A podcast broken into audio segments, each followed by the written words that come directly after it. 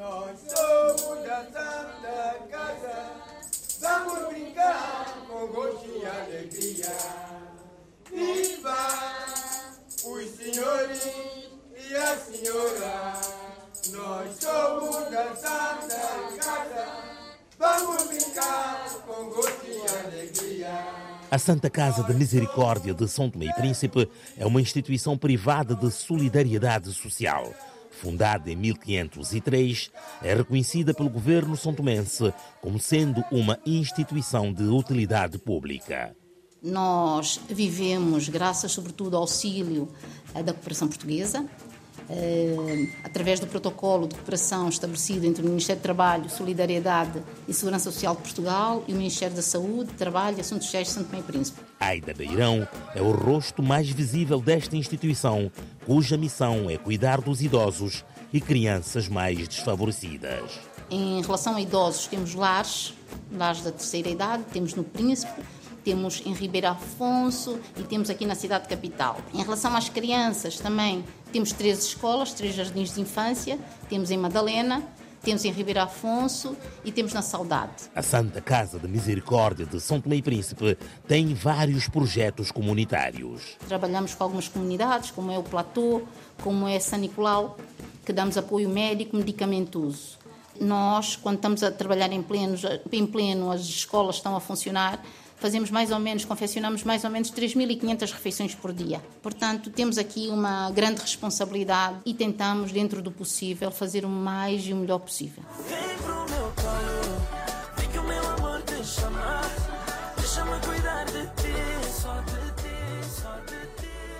Desde 1999, a cooperação portuguesa financia em mais de 80% o orçamento da Santa Casa da Misericórdia de São Tomé e Príncipe. Depois, o governo deve entrar com mais ou menos 20%, que infelizmente não tem conseguido uh, apoiar nessa medida, mas tem feito os apoios possíveis, portanto, paga alguns funcionários da Santa Casa, alguns professores nas escolas, não é? Alguns quadros e uh, também alguns enfermeiros. Uh, tem contribuído desta forma, também paga a energia elétrica do Lar Simão Bodinho. Portanto, tem tentado, eh, pronto, das formas possíveis, apoiar-nos, não é? Para além desses apoios, a Santa Casa de Misericórdia tem receitas próprias. Por exemplo, com o arrendamento de três apartamentos que temos no edifício da sede da Santa Casa. São formas que nós, nós temos de, de contribuir e, e, e de fazer o bolo total do, do, nosso orçamento. A valorização da cultura de prestação de contas é a bandeira da Santa Casa da Misericórdia de São Tomé e Príncipe. A aprovação das contas anual é feita em duas etapas, portanto, há a análise dos relatórios que fazemos e enviamos para Portugal. Uh, depois há a análise documental anual, uh, que funciona como uma auditoria.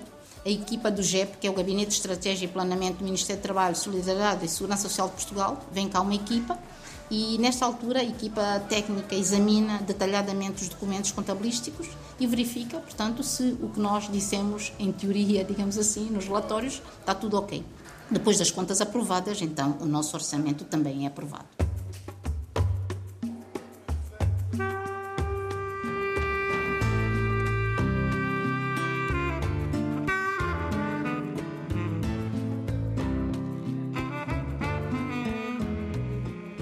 Para ser colaborador na Santa Casa de Misericórdia, o interessado tem de cumprir alguns requisitos, mas a grande aposta reside na valorização do trabalho voluntário. Temos tido eh, bastante ajuda de pessoas de facto preparadas para trabalhar, quer com crianças, eh, quer com, com idosos. Eh, temos estado a trabalhar bastante com a UECT, uma ONG que recruta voluntários em Portugal, mas de acordo com o perfil que nós precisamos. Isto tem, tem resultado muito bem. Por outro lado, temos muito orgulho na nossa Juvecórdia, que é o grupo de jovens voluntários da Santa Casa da Misericórdia, que são os nossos jovens que, apesar de muitas dificuldades, contribuem e, e pronto, e, e, é um, e, é um, projeto que nos é muito caro, porque de facto eh, é um projeto de valores, não é? e que os nossos meninos, é bom ver esta gente, esta nossa juventude a ajudar o próximo.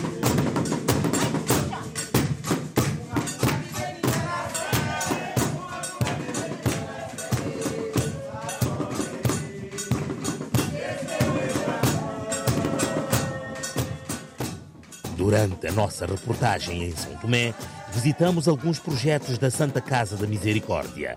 No Lar Simão Agudinho estão em regime de internato 91 idosos. Nós estamos aqui, estamos a sentir muito assim bem, é, graças a Deus. Estamos aí, é, é, com a nossa diretora ali conosco, que nunca deixa de vir. Também temos aí a nossa diretora geral, que nunca também está sempre conosco. Gosta de cá estar? Precisamente, está tudo bem. Diverte, fez cá novas amizades? Também sou pessoa de, de atividade, sou gosto de atividade. Portanto, eu quando cheguei aqui e vi essa atividade aqui, eu disse aqui, e essa atividade não pode parar, não pode ficar em branco. Então, estou a tentar esforçar. Mas às vezes a gente consegue chegar ao plataforma. Celeste, então, está a gostar de estar aqui no lar? Estou a gostar, sim. Por estou a gostar, porque não estou a vir mandar mal aqui. E estou bem alegre aqui, bem satisfeita com nossas companheiras. Nossa diretora-geral, nossa diretora-centro, nossa enfermeira, nossos enfermeiros são bons. Nossa empregada, graças a Deus. E nós pensamos que obrigado pela nossa visita e continua sempre essa nossa visita. Está cá há quanto tempo já? Já tem três anos aqui. Oh, mas estou feliz. Elsa Almeida, responsável do lar Simão Agudinho, confirma que os idosos desta casa beneficiam de todos os serviços, incluindo a alimentação.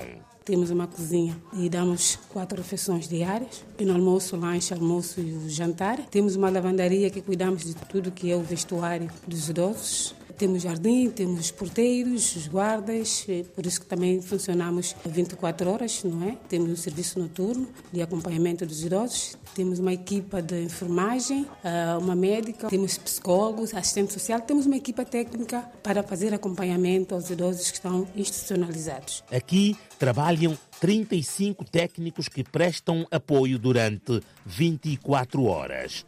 A atividade lúdica tem sido importante para a saúde física e mental dos idosos. Sim, sim, sim. Nós temos um, um animador social, não é, no, na instituição eh, que anima e anima bem os idosos. Temos um programa de atividade diária. Cantam, dançam, vão à praia, fazem visitas. Portanto, é extremamente importante também incluir na atividade do lar a animação, porque é, eles sentem sentem jovens, assim posso dizer, é, sentem animados também, são felizes. E é uma forma de nós notarmos também que eles têm alguma vontade de estar no lar pelo facto de participarem nestas atividades. Os idosos com várias patologias chegam de todos os distritos do país. A maioria, com falta de recursos financeiros, vivendo na solidão, são apelidados de feiticeiros pela comunidade e familiares. Temos aqui muitos idosos uh, que vêm, não é? é, e por vários motivos. Eh, temos a questão de, de, de superstição, de, de, serem chamados ou apelidados de feiticeiros pela comunidade, pela família, muitas vezes até, algumas vezes até pelos próprios filhos. E desde este momento que são apelidados feiticeiros, já não conseguem viver na sua comunidade e são obrigados a sair às vezes das suas casas e virem parar ao lar. Portanto, é com muita tristeza que ainda vemos essas situações no nosso país, e até mesmo eliminação física, não é? Sabemos, temos conhecimento de casos que eliminaram fisicamente o idoso pelo facto de terem, terem sido chamados de feiticeiro. E outros idosos vêm porque são abandonados, falta de recurso, porque não têm meios, não têm uma reforma digna para poder sobreviver e recorrem a nós. E outros porque são pessoas dementes, e a família não consegue reter esses idosos nas suas casas e recorrem a nós também para poder deixar ficar aqui os idosos.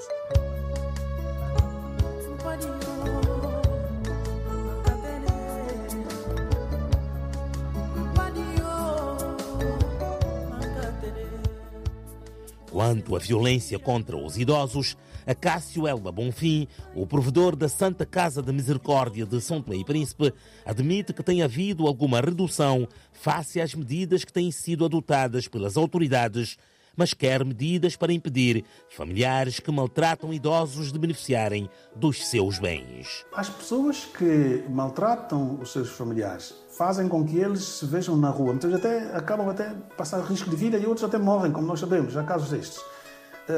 Que estas pessoas não tenham eh, eh, o direito a herdar os bens que estes familiares deixam, porque isto até estimula não é, a, que isso, a, a que isso aconteça.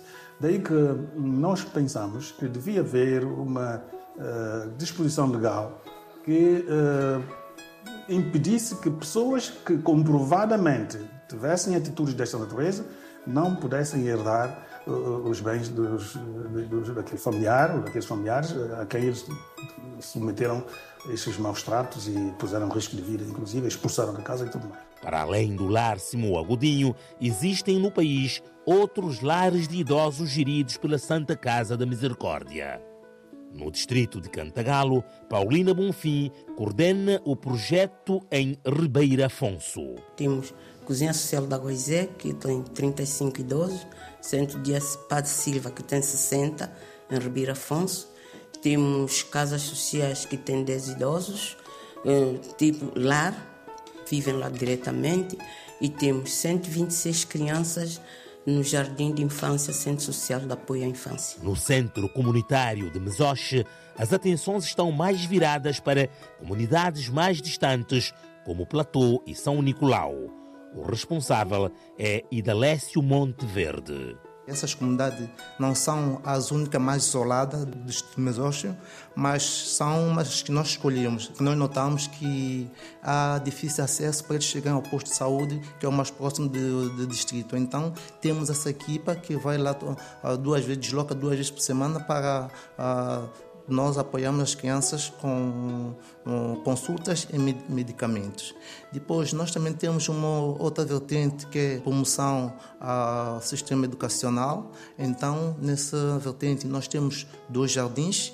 Um jardim na Vila de Madalena e outro jardim na comunidade de Saudade. Então, o jardim, uh, nós abrigamos com cerca de 150 crianças, 50 para o Jardim de Saudade, que é o nome Jardim Paulo Rosado das Neves, e eh, 100 crianças para o Jardim um, Baú dos Sonhos. E nós damos refeições diariamente a essas crianças. E na cidade da Trindade, a capital do distrito de Mesoche, também existe um centro de dia que apoia 132 beneficiários. Na sede da Santa Casa da Misericórdia, situada ao largo das Alfândegas de São Tomé, existe uma loja denominada Ossobô Ecossocial, que promove e vende produtos artesanais. Muitos desses produtos são fabricados na Central de Processamento de Resíduos, coordenado por Milton Viegas. Nós, na Central de Processamento de Resíduos, trabalhamos em três vertentes: plástico, latas e vidro. Do produto resultante dessa trituração, nós fazemos bancada de cozinha, casa de banho, soleiras para janela, porta. E, ultimamente, tivemos um projeto com um consultor português, Paulo Peças, deu-nos formação para fazer fabricamento de lápides e campas. Nós temos uma página no Facebook e no Instagram, onde nós postamos diariamente os trabalhos que nós fazemos. Também temos a loja Osobô, que é da Santa Casa, onde nós temos lá uma banca específica da CPR, onde nós temos produtos que são feitos especificamente na CPR, com base na área de vidro e outros trabalhos.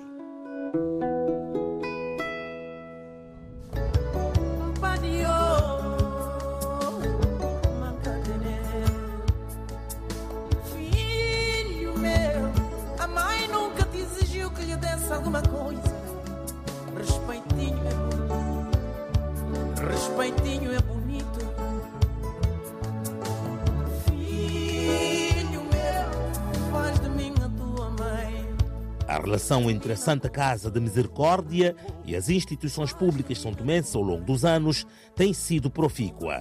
Há mais de 20 anos que a Santa Casa da Misericórdia fornece medicamentos às Forças Armadas e à Polícia Nacional. O seguimento, supervisão e avaliação dos projetos é da responsabilidade dos serviços administrativos e financeiros. Para além de dar resposta aos seus projetos, esta instituição de solidariedade social também apoia outras iniciativas sociais que visam ajudar crianças e idosos desprotegidos e abandonados pela sociedade são tomense.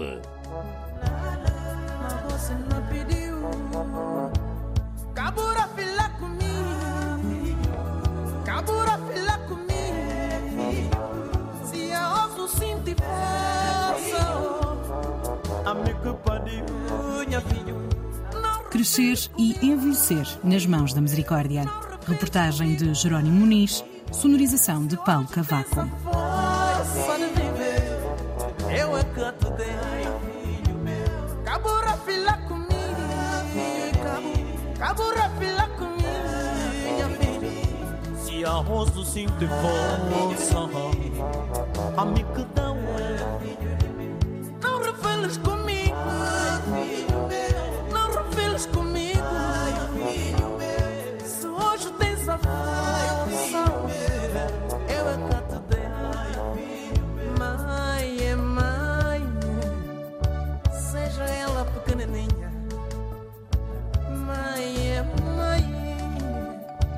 seja ela pobrezinha. Mamãe, mamãe, ninguém pequenino. Mamãe, mamãe, sonde, ninguém coitado. Aí eu é cocoloriano Madre mia